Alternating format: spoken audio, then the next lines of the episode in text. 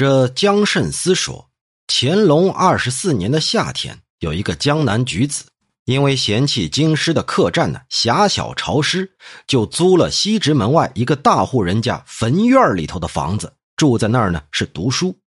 一天傍晚呢，这个江南举子趁着晚上凉快，在树底下散步，忽然就遇到一个女人，大约十五六岁，长得是白白嫩嫩。那个江南举子啊，就上前挑逗那姑娘，那姑娘既不答话，也不嗔怪，转过墙角，独自走开了。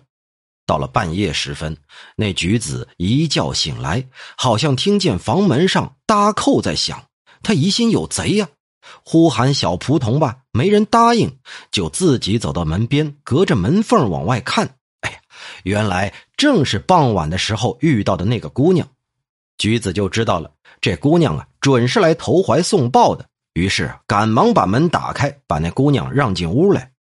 那姑娘说：“我是这儿守坟人的女儿，我家穷，父母既顽固又愚钝，我一直担心他们把我嫁给农民做老婆。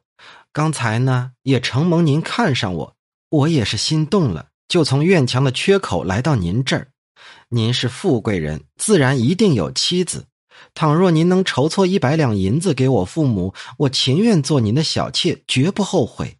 我父母很贪财，一定会答应的。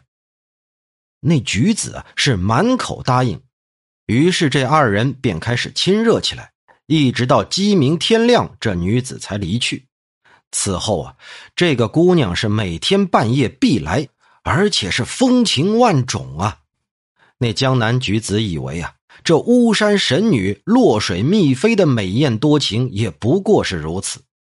说有一天夜里，那姑娘来的稍稍迟了一些，那江南举子自己趁着月光走到坟院里去等，忽然看见那姑娘是从树梢上飞下来的。那江南举子猛然醒悟，莫非莫非你是狐狸精？那姑娘并不隐晦，笑着回答说。当初啊，我是怕你害怕，所以编了这么套话来骗你。如今你和我情深意厚，不妨就明白的告诉你：将来你到各处去做官，有一位隐形姬妾贴身服侍，不劳您预备车马，不必您选择住处，不必衣服食品。这白天呢，可以藏在您的衣袖里；夜晚又可以陪你休息。这样不是胜过您千金买笑吗？那江南举子一想，哎，这样还真是不错呀。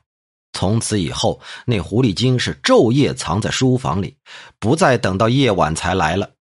可是每天黄昏呢，那狐狸精都要外出，半夜才回来。有时候还稍稍显得头发有些蓬松，鬓角和头上的金钗都有些乱。那江南举子就怀疑啊，是不是这狐狸精另有所爱？可他又没证据。不久。这狐狸精啊，竟然和那橘子的娈童发生了关系，被两个仆人发现了。那狐狸精又和两个仆人开始胡来，最后呢，厨子也知道了这件事儿。狐狸精又接着和厨子开始乱来。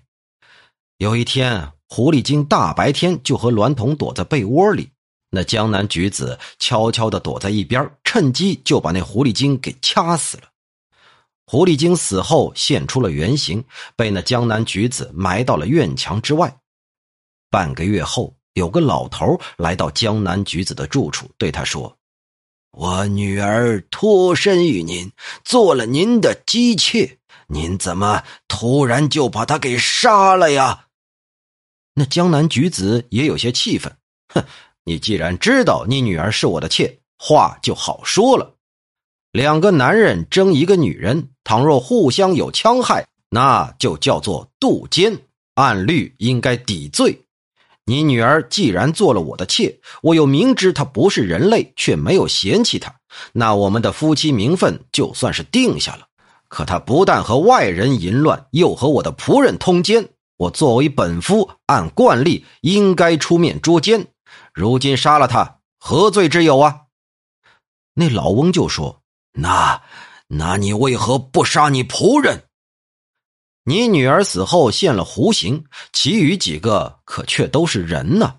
我倘若杀了他们四个，却又只提一只死狐狸作为罪证，假如你是县太爷，能够据此定案吗？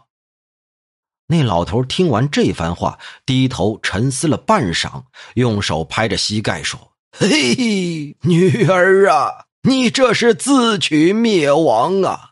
我真没想到，到头来你会落得这么个下场。”说罢，抖了抖衣服，径自去了。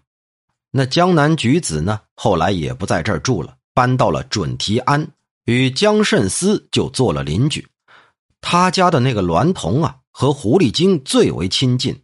他恨主人太残忍，就把这事情的经过告诉了江慎思，所以江慎思对这件事儿就知道的特别详细。